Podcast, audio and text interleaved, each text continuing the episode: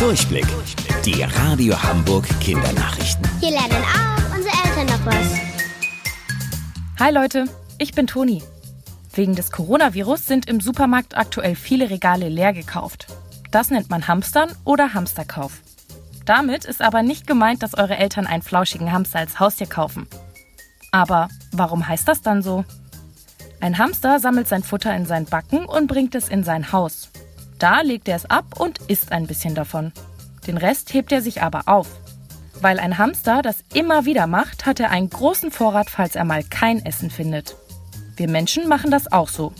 Nur dass wir unser Essen nicht in den Backen durch die Gegend tragen. Damit wir genug Lebensmittel für mehrere Tage oder sogar Wochen haben und nicht ständig in den Supermarkt müssen, kaufen wir mehr als sonst. Wir legen also einen Vorrat an. Und weil unser Verhalten dem Hamster so ähnlich ist, sprechen wir dann vom Hamsterkauf.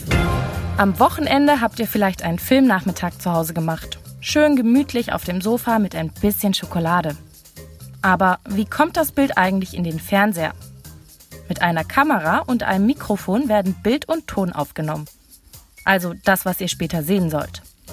Das Video wird dann in viele kleine Punkte umgewandelt. Stellt euch das einfach wie Puzzleteile vor. Die Puzzleteile wandern durch ein Kabel bis zu euch in den Fernseher. Da werden sie auf eurem Bildschirm wieder zusammengesetzt.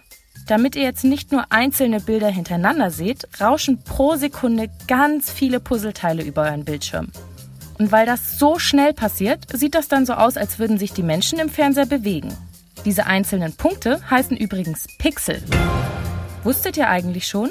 Angeberwissen. Ein Babypanda ist gerade mal so groß wie ein Stück Butter. Bis später, eure Toni.